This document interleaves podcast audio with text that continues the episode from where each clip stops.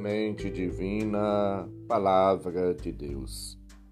Caros ouvintes, irmãos e irmãs, iniciemos o nosso encontro com Deus. Em nome do Pai, do Filho e do Espírito Santo. Amém. Proclamação do Evangelho de Jesus Cristo segundo Lucas, capítulo 9, versículos 51 a 56. Glória a vós, Senhor. Estava chegando o tempo de Jesus ser levado para o céu. Então ele tomou a firme decisão de partir para Jerusalém e enviou mensageiros à sua frente. Estes puseram-se a caminho e entraram no povoado de samaritanos, a fim de preparar hospedagem para Jesus. Mas os samaritanos não o receberam pois Jesus dava a impressão de que ia a Jerusalém. Vendo isso, os discípulos Tiago e João disseram: Senhor, queres que mandemos descer fogo do céu para destruí-los? Jesus, porém, voltou-se e repreendeu-os, e partiram para outro povoado. Palavra da salvação. Glória a vós, Senhor. Jesus, após terminar o seu ministério ali na Galileia, com todas as suas palavras, mensagens, milagres, testemunho, Jesus caminha decididamente para Jerusalém, para a realização do seu destino ele tem convicção de que deve realizar plenamente a vontade do Pai. O caminho de Jerusalém leva Jesus até a cruz e a ressurreição. Como lembra o evangelista João, leva-o para a sua hora. João 12, 23, 16, 32 confirma. A hora manifesta a vontade de Jesus de dar a vida, de realizar plenamente a vontade do Pai. É a hora do sacrifício, da entrega, da oração. Jesus se torna dom, dom de Deus para a humanidade inteira. Jesus acolhe todo o sofrimento da humanidade e da vida para salvá-la.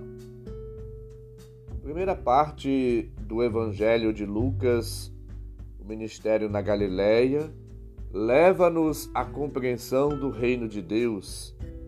E a segunda parte, em Jerusalém, ajuda-nos a entender a realização plena do reino de Deus. Na primeira parte, o reino é apresentado em parábolas, como um mistério que vai sendo revelado e, ao mesmo tempo, cresce no escondimento. O crescimento atribulado, fatigante, agora revela-se claramente como o mistério da morte e da ressurreição de Cristo. Lucas, ao descrever este itinerário de Jesus, lembra que ele se dirigiu de maneira decidida, resoluta a Jerusalém. Versículo 51. Ele endureceu o rosto, literalmente. É uma expressão do cântico de Javé, Isaías 57. Tornei o meu rosto duro como pedra. Jesus vê claramente os sofrimentos que vai passar a enfrentar e abandona-se completamente nas mãos do Pai. Nós também devemos ter convicção da nossa vida, da nossa identidade, da nossa missão como cristãos no mundo, como cristãs no mundo. Levar, comunicar a todos de maneira gratuita, amorosa, carinhosa, afetuosa, prestativa, cuidadosa a palavra de Deus a todos. Quem quer me seguir, renuncie a si mesmo, tome a sua cruz e me siga. Devemos alimentar uma confiança total no Pai, conforme lembra-nos Marcos 15, 34. Viver uma vida em Deus, fiando, esperando, confiando no Senhor, sem desanimar. Viver na fidelidade. E nós nunca devemos procurar agir e viver com atitude de vingança.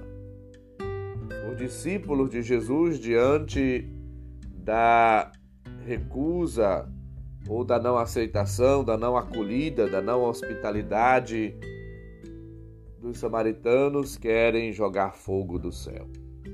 Jesus os adverte.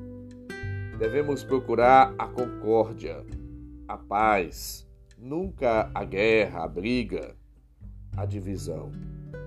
O capítulo 12 de Romanos lembra para nós, a partir do versículo 9, que o nosso amor tem que ser sincero, autêntico, verdadeiro, sem hipocrisia, detestando o mal e apegados ao bem tendo carinho, estima uns pelos outros, sendo diligentes, sem preguiça, fervorosos de espírito, servindo ao Senhor, alegando-nos a esperança, abençoando os que nos perseguem, abençoando os que nos amaldiçoam e não pagar o mal com o mal, mas fazer o bem para todas as pessoas. Não te deixes vencer pelo mal, mas vence o mal como, com o bem, conclui o capítulo 12 de Romanos. Portanto, somos chamados à prática do bem. Lucas lembra que Jesus passou neste mundo fazendo só o bem. Devemos ser promotores da paz. Viver na concórdia, na unidade, na comunhão, na amizade com todos amar a todos, até os inimigos, ensinou-nos Jesus, e rezar por aqueles que nos perseguem. Portanto, devemos ter um coração bom, generoso, amoroso, prestativo. Devemos tratar a todos bem, pois a bondade, o amor, o carinho, o afeto, a benevolência, a compaixão, a piedade, a misericórdia são características do cristão, da cristã, do homem e da mulher de Deus. Procuremos, diante das adversidades da vida, dos desencontros ou até dos conflitos, manter a paz interior e ter atitude de amor para com todos. Que o Senhor nos dê a graça do autodomínio, do controle, do equilíbrio diante das provações, das tentações, para que possamos agir como Ele, buscando sempre a concórdia e promovendo a paz, sem desanimar, sem desistir, mas diante dos obstáculos, continuar a missão, como Cristo fez.